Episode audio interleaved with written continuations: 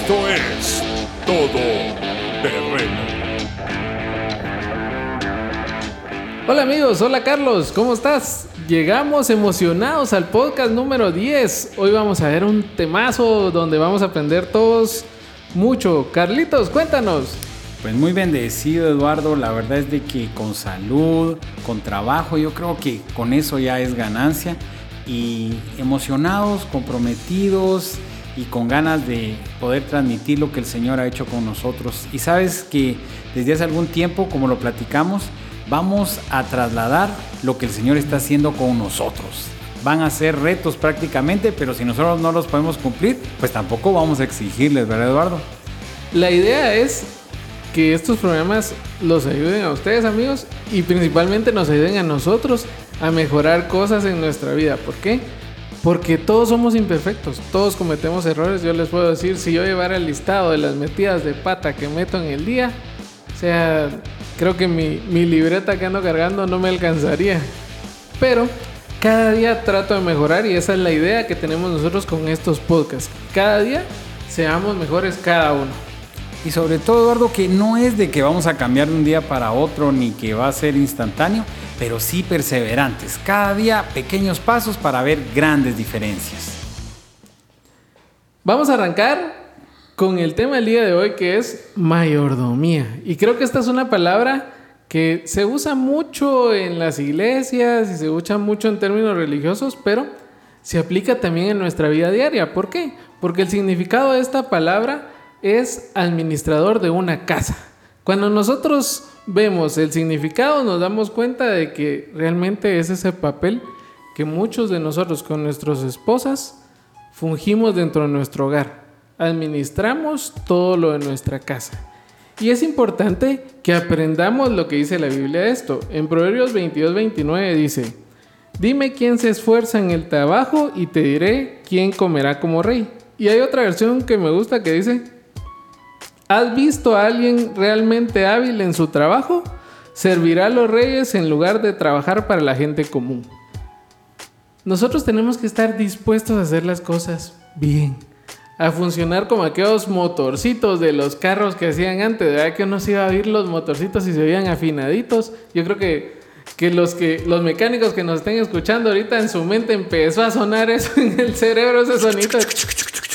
Pero Así deberíamos de, llevar nosotros la maquinita de nuestro hogar bien afinadita para que donde necesitamos echar aceite, donde necesitamos revisar las candelas, donde necesitamos en ese tiempo era, eran los carburadores, em, que todo esté bien. Cuando nosotros logremos esto, vamos a ser buenos mayordomos y vamos a cumplir parte de lo que deberíamos de tener nosotros en nuestra vida, ¿verdad? No, y una cosa, Eduardo, eh, importante es de que cuando entendemos el ser mayordomos o la mayordomía, entendemos que no somos dueños absolutamente de nada, mas somos responsables de todo. Y cuando nosotros pensamos en mayordomía, tal vez tú piensas en tu empresa o, o en algo que tenga que ver monetario, pero como tú bien lo decías, el ser mayordomos de nuestro hogar el poder ser buenos mayordomos de nuestro matrimonio, de nuestra paternidad, de nuestros ministerios también. De nuestro tiempo. Sobre todo de nuestro tiempo, Eduardo, que ese es un tema que cada vez que lo toca yo me asusto porque cuando lleguemos ahí no sé qué voy a hacer, aunque he mejorado mucho. Te cuento que eh, estuve leyendo unos cursos sobre la arquitectura del tiempo y he tratado de ponerlo en práctica y pues para muestra un botón estuve temprano a la hora citada para grabar. Es cierto, podemos confirmarlo. Una de las cosas que, que tienen que ver mucho con mayordomía, y, hay una historia, es eh, algo que vamos a platicar sobre una historia que, que, está en la Biblia que es muy conocida. Para los que no la conocen, se llama la parábola de los talentos. Em, no sé si Carlito nos quiere poner en contexto de lo que es la historia de la parábola de los talentos. Claro, Eduardo, gracias. Pues esta historia eh, primero que cuando es pronunciada eh, es una exhortación realmente para, para entender. obviamente cuando Jesús la pronuncia, eh, que en Mateo no la relata, nos está hablando de su retorno, pero podemos aplicarla muy bien a nuestro día a día. Y literalmente habla de un, de un empresario, si lo pusiéramos en el contexto de hoy, Y cosas curiosas que encuentro es de que él llama a tres de su equipo. Básicamente, los que, los que llamó, yo me imagino que eran gallos, ¿verdad? O sea, en ningún momento habla de que eran malos siervos, sino que de lo mejorcito, él escoge a tres personas y las llama y les cuenta que él va a hacer un largo viaje. Y a cada uno le asigna una cantidad de dinero. Al primero le asigna cinco talentos, que más adelante vamos, a, ponernos en contexto qué es un talento al sol de hoy, pero le da cinco talentos, al segundo le da dos talentos y al tercero le entrega solamente uno. El de los cinco talentos, eh, pues pone a trabajar ese dinero, ¿verdad? Seguramente una persona muy habilidosa. El de los dos talentos efectivamente los pone a trabajar también. Y el del tercer, al que le entregan solamente un talento, hace un espacio de tiempo. Al cabo de mucho tiempo, la Biblia no dice exacto, pero al cabo de mucho tiempo, este empresario regresa y les pide cuentas. Y el primero le dice, de los cinco talentos que me diste, te devuelvo cinco talentos. Y unas palabras lindas le dice, eh, bien, siervo fiel, gózate con tu, con tu Señor. Y el, el del segundo, el que le dio dos, pues de la misma forma los pone a trabajar y gana otros dos talentos. Pero el tercero, que le había entregado un talento, él mismo le dice, yo sé que tú eres una persona que ciega, donde no sembró, o sea, él sabía el nivel de empresario que era y tuve miedo y lo fui a enterrar. Y hoy te lo entrego y aquí está. Y una cosa, Eduardo, primero, en ningún momento te dice que eran malos alguno de los tres. En segundo, nadie robó nada, absolutamente nada. Pero al tercero le dice siervo malo. O sea, por lo menos le hubieras dado ese talento al banco y algo me hubiera generado. Pero si dejamos la parte monetaria y financiera, e, el tema con esto es de que muchas veces nosotros pensamos que porque no estamos haciendo las cosas malas, ya estamos bien. Entonces tú me puedes decir, no, Carlitos, yo no toco nada. No, pero nosotros como hijos del Señor, lo menos que podemos hacer es no tocar. Pero al no multiplicar los talentos que el Señor te dé, ahí eres un siervo malo. Yo no quiero estar en esa lista, posiblemente he estado en esa lista, pero vamos a ir viendo conforme avanzamos qué es un talento y cómo lo podemos multiplicar y cómo lo podemos enterrar.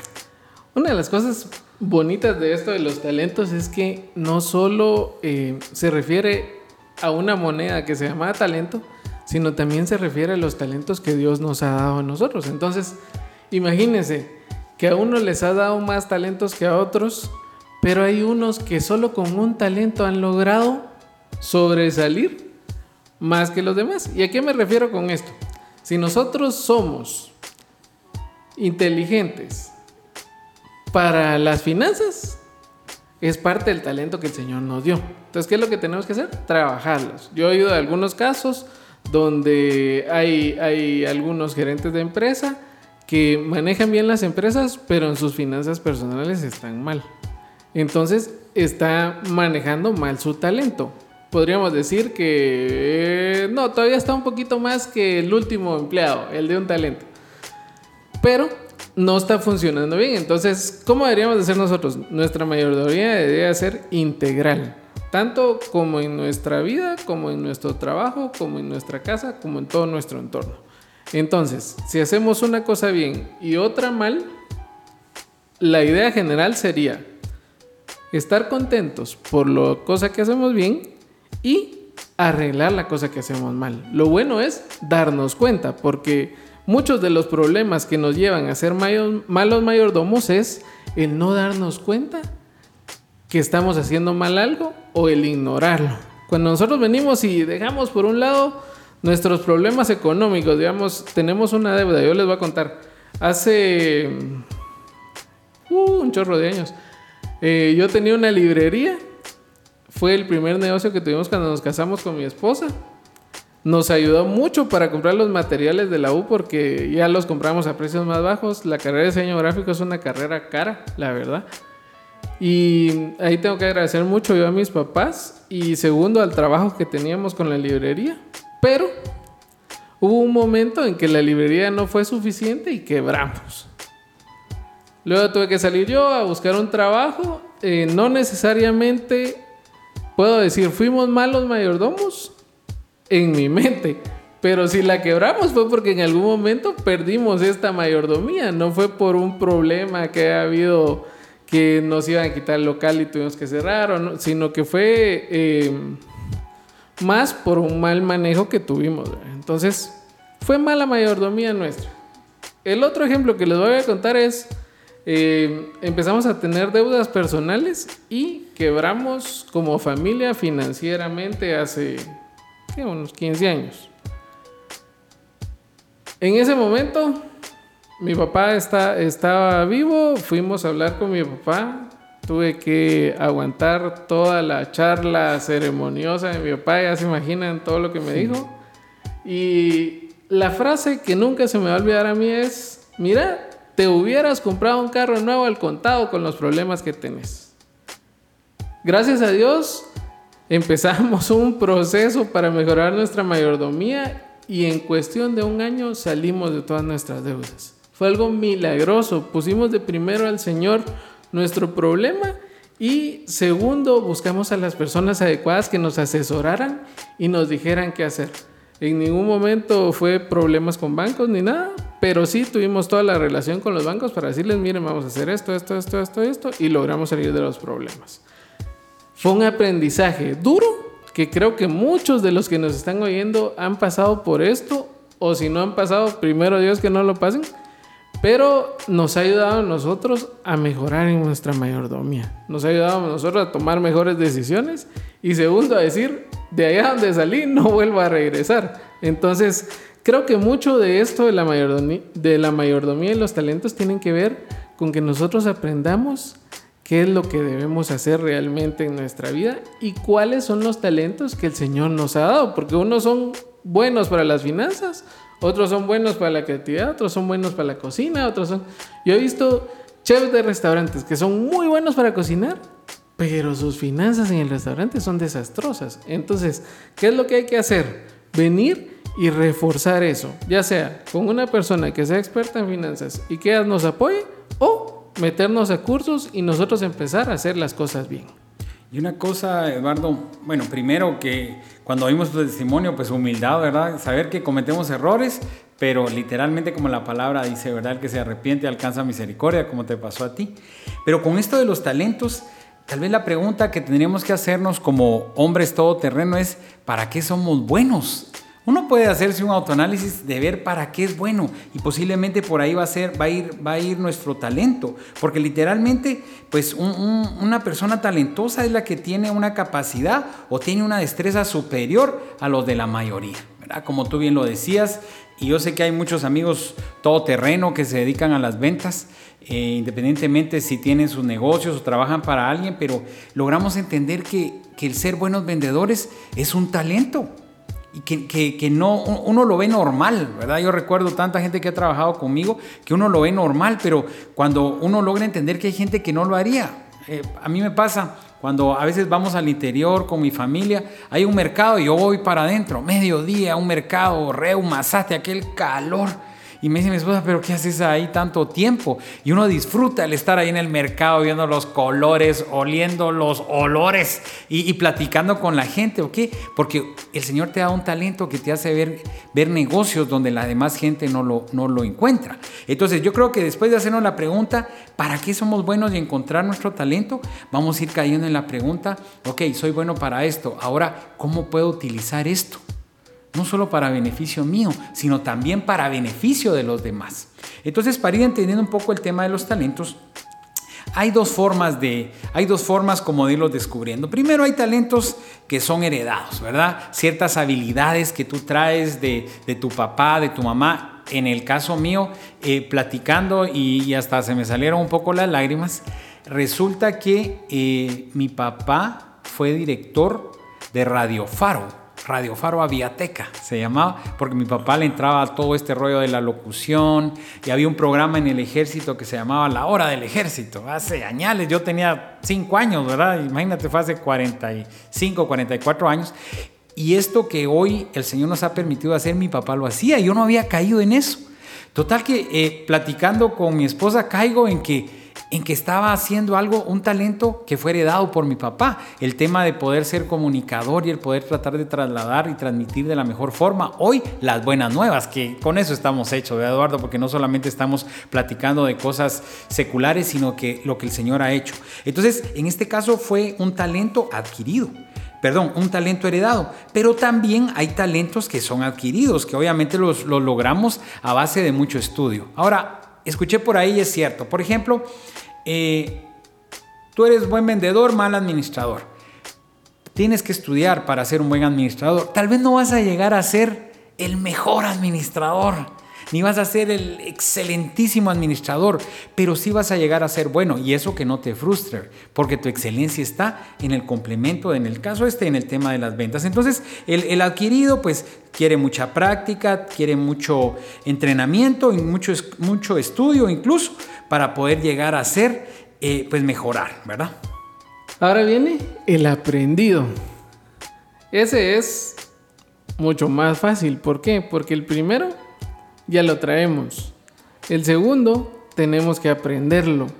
Y yo sé que hay algunas personas que tienen ese talento fácil de aprender cosas. Pero hay otros que les cuesta un poquito más.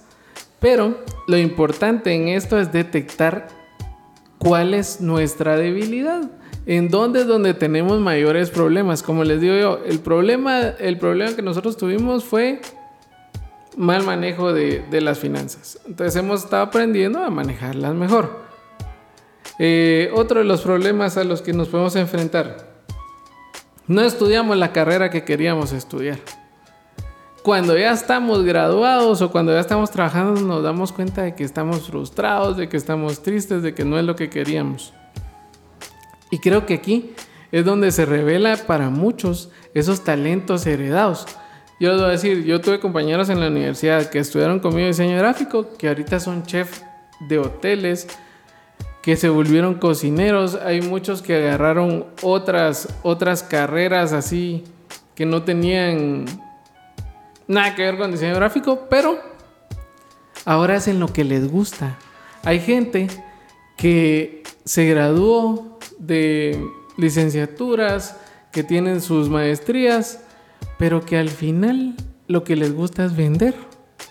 Entonces, estas maestrías los van a ayudar para la parte administrativa a la hora que ellos hagan un negocio o a la hora de que ellos tengan su propio negocio, pero a ellos les gusta vender. Entonces también parte de lo esencial en esto de los talentos, creo yo, es detectar, como decía Carlos, para qué somos buenos, qué es el talento que Dios nos dio. Y una de las cosas que yo les diría y, el, el mejor consejo es, doblemos rodillas y pidámosle al Señor que nos muestre si no nos hemos dado cuenta. La otra, hablemos con nuestra esposa, los que somos casados, yo les aseguro que de una buena charla con cafecito con su esposa pueden salir para qué son buenos ustedes. Entonces ahí vamos a empezar a comprender qué talentos tenemos. Ahora si nos sale que somos buenos para nada, Eduardo, ahí sí vamos a entrar en ayuno y oración para que el Señor nos vaya definiendo qué es lo que somos, ¿verdad? Ahora, con el tema de los talentos también tenemos eh, un libre albedrío para poder tomar decisiones. Uno, los cuidamos y los multiplicamos, o dos, los guardamos o los usamos mal. Los empolvamos. Los empolvamos. Mira, solo el hecho de no usarlos. Porque tú puedes decir, bueno, sí, es que fíjese hermano, que hace años yo recibí un llamado, pero creo que no es el tiempo. Y están esperando tal vez para hacer el llamado en el Apocalipsis, o tal vez ya cuando lleguen al cielo ya no va a ser necesario. Pero si le dijo al, al tercer siervo, malo, porque lo enterró. Yo no quiero que el Señor nos diga siervos malos porque no estás usando un talento. Entonces, decides cuidarlos o multiplicarlos, o decides guardarlos o usarlos mal. No recuerdo en cuál de los podcasts hablamos de que, eh, ¿te recuerdas que hay gente mala que hace las cosas buenas? En ese momento hablamos de un eh, estafador. Un buen ladrón. Hablemos de un buen ladrón, ¿verdad? Un carterista. Está haciendo algo malo, pero lo hace tan bien que tú no te das cuenta cuando te roba la billetera. Si tú quieres, está, él tiene un talento, no que sea el talento de robar billeteras, ¿verdad? Pero una habilidad que Dios le dio, tal vez una motora fina eh, muy, muy desarrollada, él la utiliza para robar billeteras y tal vez era una motora fina para arreglar computadoras o, o con todos estos dispositivos electrónicos nuevos. Está utilizando mal un talento y caes en la línea de siervo malo, ¿verdad? Entonces, seamos prudentes con esto. ¿Quién, ¿Quién es el que más nos habla y más nos instruyó sobre el tema de la mayordomía? El mismo Jesús. ¿verdad? Cuando Jesús en Mateo 25, 14 nos dice, porque el reino de los cielos es como un hombre que yéndose lejos llamó a su siervo y les entregó los bienes que lo fuimos desarrollando. El, aquí lo creo que tal vez aquí ya lo vamos a poder ver un poquito más, eh, más específico, donde cuánto es un talento y todo esto. Pero Jesús eh, es el mejor mayordomo. Él, él, fue el mayordomo de Dios estando aquí en la tierra y creo que tiene muchas enseñanzas que podremos ir desarrollando. Como primer punto podemos ver de que Jesús los llamó. Y cuando vemos esto de los talentos, también el jefe los llamó. Cuando nosotros llamamos un empleado porque hemos visto que hace las cosas bien, porque hemos visto de que ya es tiempo de darle un mejor puesto, darle un mejor salario, siempre hay un llamado para venir a esa integración. ¿Qué quiere decir? Que alguien se va a fijar en nosotros cuando nosotros ponemos nuestros talentos a la orden del día, cuando nosotros hacemos bien las cosas, cuando nosotros desarrollamos bien nuestro trabajo. Eso no lo podemos negar. A mí me gusta esa parte de, los... Um, ¿Cómo se llaman? Los uh, cazatalentos de los deportistas. Los cazatalentos de los deportistas se encargan de buscar hasta en los países más recónditos para encontrar esa persona que va a ser el mejor jugador del equipo. Entonces imagínate cómo sería el cazatalentos que fue a buscar a Messi cuando lo encontró, o cómo sería el, el cazatalentos que fue a encontrar a Jordan. O sea, hubo alguien que se fijó en ellos, hubo alguien que los estaba buscando, y lo que me gusta a mí de esta parte es que, aunque nosotros no lo creamos, Jesús siempre nos está buscando. Amén. Siempre hay alguien que nos está buscando para sacar algo mejor de nosotros. Y ese es ese llamado, sacar algo mejor de nosotros. Ver en realidad que estamos haciendo bien las cosas. Y hay un, hay un personaje, no sé si muchos lo conocen, se llama Phil Robertson. Antes había una serie que se llamaba Dog Dynasty. Él era un cazador de patos. Esa era su pasión, eso era lo que le encantaba pero jugaba para la NFL. Entonces podríamos ver de que su talento era jugar, pero su talento peleaba con otro talento que, lo hacía vivir, que lo hacía respirar, que lo hacía disfrutar. Y ahí es donde nosotros tenemos que aprender a, a diferenciar. Él en un momento decidió salirse de la NFL y ir a trabajar a sus patos. ¿Y cómo fue que empezó? Empezó a hacer silbatos para patos. Hay mucho mercado en Estados Unidos de cacería y él empezó a hacer los silbatos para que ellos fueran a cazar. Y eso fue el gran negocio. Luego de los años empezó a hacer una serie donde salía con su familia y lo que a mí me gustaba de esa serie es que todos los capítulos al final terminaban con una oración y decían lo que habían aprendido.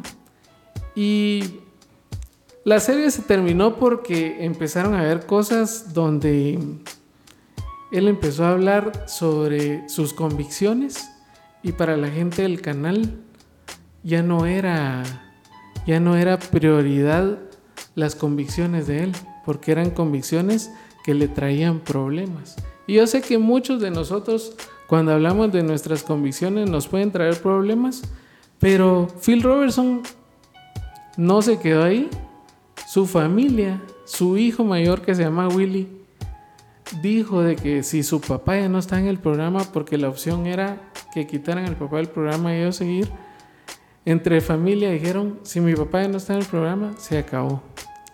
Entonces, ¿a qué vamos a esto? A que hubo un llamado, a que ellos se encargaron de hablar del Señor con su programa, pero cuando ya no hubo esa necesidad, o ya se le cerraron las puertas porque hubo un problema muy grande, decidieron seguir ellos adelante con su talento. Y ellos siguen hablando, yo les puedo decir, si ustedes pueden seguir en sus redes a Phil Robertson, van a ver que él sigue hablando de sus convicciones, sigue hablando de lo que cree y vive su vida feliz. A mí me llama la atención porque eh, es alguien que, que, uno lo mira y, y sí se ve jovial, sí se ve feliz y que disfruta lo que hace. Y cuando uno lo mira, vive una vida tentativamente bien entre su decisión de dejar de un talento al otro. O sea, también creo yo que lo que nos enseña este, este personaje es que nosotros deberíamos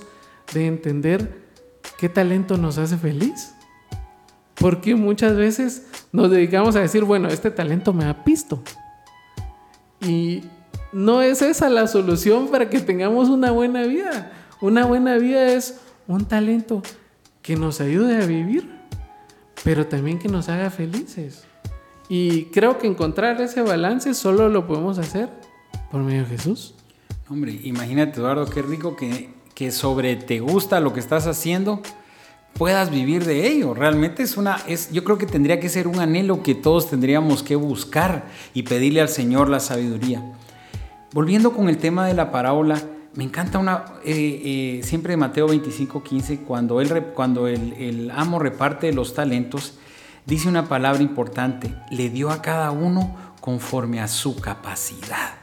¿Qué quiere decir esto, Eduardo? Que cuando el Señor te encomienda a ti una actividad es porque Él sabe que tú la puedes realizar pero somos nosotros los que nos ponemos esas barreras mentales de no voy a poder o no, yo creo que esto es demasiado. Yo no sé si a ti te pasó, pero cuando uno tiene su, su primer hijo, qué angustia da, porque uno dice, ¿cómo lo va a poder educar? Si a puras penas me puedo cuidar yo, estoy aprendiendo a cuidar a mi esposa y hoy cómo voy a crear a un hijo. Pero el Señor junto con el hijo te va a dar esas capacidades y cuando el Señor te llama te va a armar, Eduardo. Muchas veces pensamos que tenemos que estar hiper megalistos para, para poder eh, servir. Y en, cuando es en las cosas del Señor, el Señor cuando te llama te va a capacitar y Él sabe tus, tus límites también, porque también el Señor no te va a dar más, la palabra dice que no nos va a dar más de lo que podamos soportar, tampoco te va a dar a administrar más de lo que puedas soportar. Entonces, ¿qué pasa cuando quebramos en nuestros negocios o quebramos en nuestros hogares? Es porque no utilizamos bien los talentos. Y el mejor de los consejos lo encontramos con el rey Salomón. Hemos hablado, tenemos todo Eclesiastés para divertirnos, de tratar de entender una esquina de la vida de este hombre que fue millonario, eh, tuvo excesos, eh, bienes, riquezas, mujeres, todo. Y él al final del Eclesiastés dice que lo que él ha encontrado es de lo que llena al hombre, es, ser, es leer su palabra, leer toda la instrucción y cumplirla. Eso es lo que va a llenar al hombre. Entonces tenemos que pedir sabiduría. Tú necesitas sabiduría, Eduardo. Yo necesito toneladas de sabiduría. Todo el tiempo. Cuando Santiago nos dice, el que esté falto de sabiduría, pídala, que el Señor la quiere dar en abundancia. Y lo he dicho y lo voy a seguir repitiendo todas las mañanas, Eduardo todas las mañanas, hasta el sol de hoy, yo le digo, Padre, dame sabiduría, sabiduría para manejar eh, mi familia, para manejar mi matrimonio, para manejar la empresa, para manejarme a mí mismo. Necesito de la sabiduría, pero la sabiduría que viene del cielo. Entonces, pues yo te invito, amigo todoterreno, que te unas conmigo cada mañana a pedirle al Señor sabiduría, sabiduría para poder manejar. Y tenemos otro ejemplo muy bonito, Eduardo, que nos pusiste acá, de Katsushita. Cuéntanos de Katsushita. Es Konosuke Matsushita. Ah, Matsushita. Como que sopa ramen se oye eso. bueno, en 1917 en Japón, él era un aprendiz de 23 años que no tenía una educación formal y trabajaba para Osaka Electric Light. Se le ocurrió una idea para mejorar la luz. Su jefe no estaba interesado, así que el joven Matsushita comenzó a hacer muestras en su casa. Después probó con lámparas para bicicletas que funcionaban con baterías y otros productos electrónicos. Matsushita Electronic inició su vida. Salió cuando él empezó a hacer todas sus creaciones desde el sótano de su casa. Así fue conocida hasta el 2008 cuando la empresa cambió su nombre oficialmente a Panasonic. Actualmente, bueno, esto creo que fue, fue hace unos años, tenía un valor de 66 mil millones de dólares la empresa. ¿Por qué queríamos hablar de Konosuke? Primero, porque muchos de nosotros hemos sido limitados por las personas en nuestro entorno. Y si nosotros nos dejamos llevar por esas limitaciones, nunca vamos a hacer nada. Si alguien te dice, no, ¿para qué te vas a meter eso? Si mira, hay 10 tortillerías a la par tuya. Pero yo voy a poner mi tortillería. Mira, ¿para qué te vas a poner eso? Si hay 20 tiendas ahí en el pueblo. Pero yo voy a poner mi tienda y mi tienda va a ser el mejor vendedor. Una de las cosas que nosotros debemos aprender es que la capacidad que nosotros tiene viene primero de Dios y segundo de nuestro esfuerzo y de que nosotros tengamos la convicción de que lo vamos a lograr. ¿Por qué? Porque yo les puedo decir como ejemplo, la empresa de nosotros es un pez pequeño nadando en un estanque de tiburones. Y muchas veces hemos logrado obtener el trabajo que deberían de tener los tiburones. Entonces, ¿qué es lo que nosotros necesitamos? Creérnoslo. Porque si nosotros, como primer punto, no lo creemos, no lo vamos a lograr, aunque tengamos la capacidad. Segundo punto que debemos de ver es, no debemos dejarnos llevar por lo que miremos. Muchas veces Venimos y nosotros mismos nos saboteamos ante algo que debemos hacer, ante nuestra capacidad. Nosotros mismos nos decimos, no, yo no puedo lograrlo. Sí, miren, mi abuelito era, era granjero, eh, mi papá estuvo trabajando en el campo y yo no lo voy a lograr. O mi papá todo el tiempo trabajó en una empresa y yo no, yo, yo no estoy listo para tener una empresa. Yo no soy alguien para tener una empresa. Eso mismo es una lucha interna que nosotros debemos destruir. ¿Por qué? Porque el Señor nos ha dicho que nosotros somos reyes y sacerdotes. Y ya lo hemos hablado aquí. Pero lo principal es que nosotros lo creamos. Si el Señor puso en nuestras manos administrar una empresa, si el Señor puso en nuestras manos hacer realidad una idea de algo que no existía, hagámoslo. Lo más que puede pasar es que nos lleven más de 2.000 intentos como a Tomás Alva Edison, pero al final logró hacer la bombilla. Y ahora todos tenemos bombillas en nuestra casa. Yo sé que ahora ya cambiamos a LED, pues, y todo lo demás, pero es un ejemplo de la lucha continua. Primero, luchar con nuestro entorno. Segundo, luchar con lo que nosotros mismos decimos. Y tercero, luchar con todo lo que vemos. Cuando nosotros estamos pensando en, no, si la economía está mal, el COVID vino a desarmar todas las empresas, yo les puedo decir que el COVID vino a potencializar la cantidad de emprendedores que hay en el mundo. Si ustedes ven, muchas personas se quedaron sin trabajo, pero iniciaron negocios pequeños.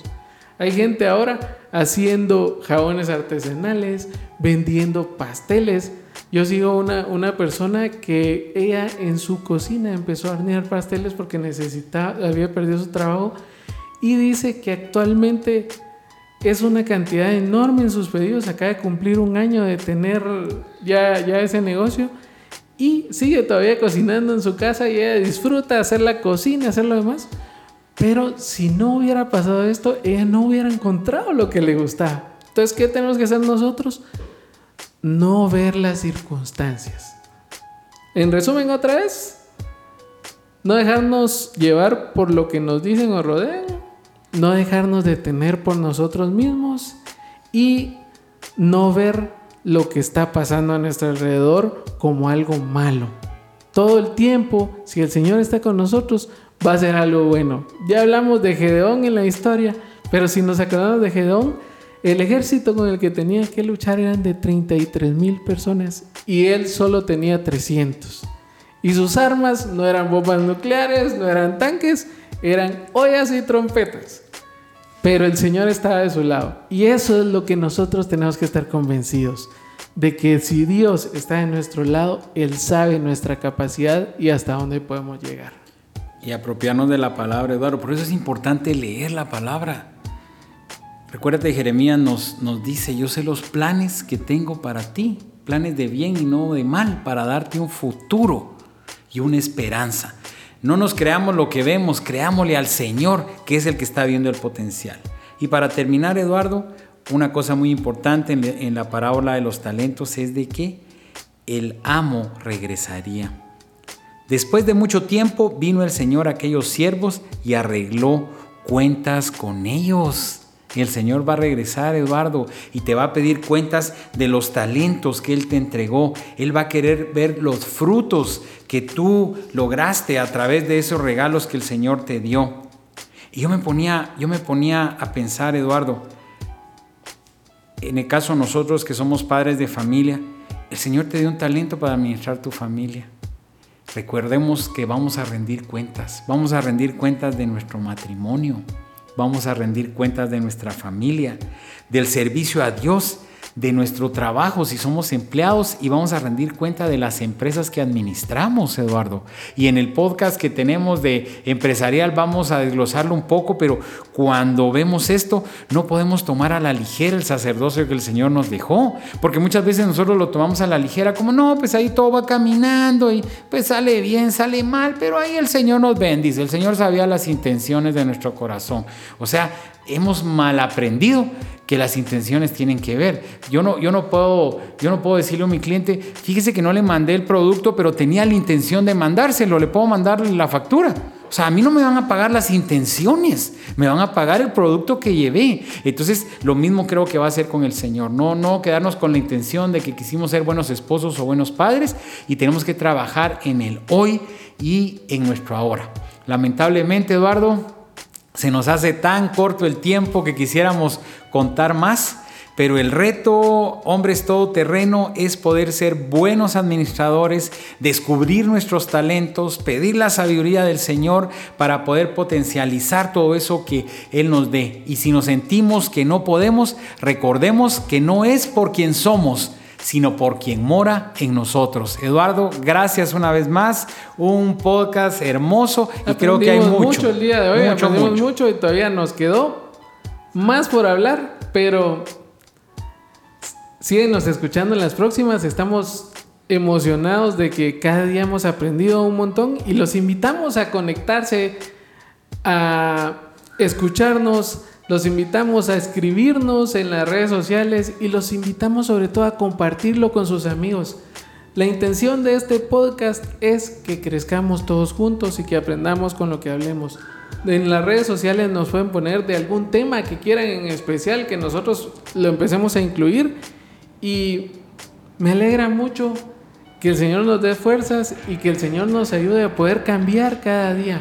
Porque como dijo Carlitos, todo el cambio en nosotros porque el Señor mora en nosotros. Gracias Pedrito, gracias Eduardo, nos vemos a la próxima.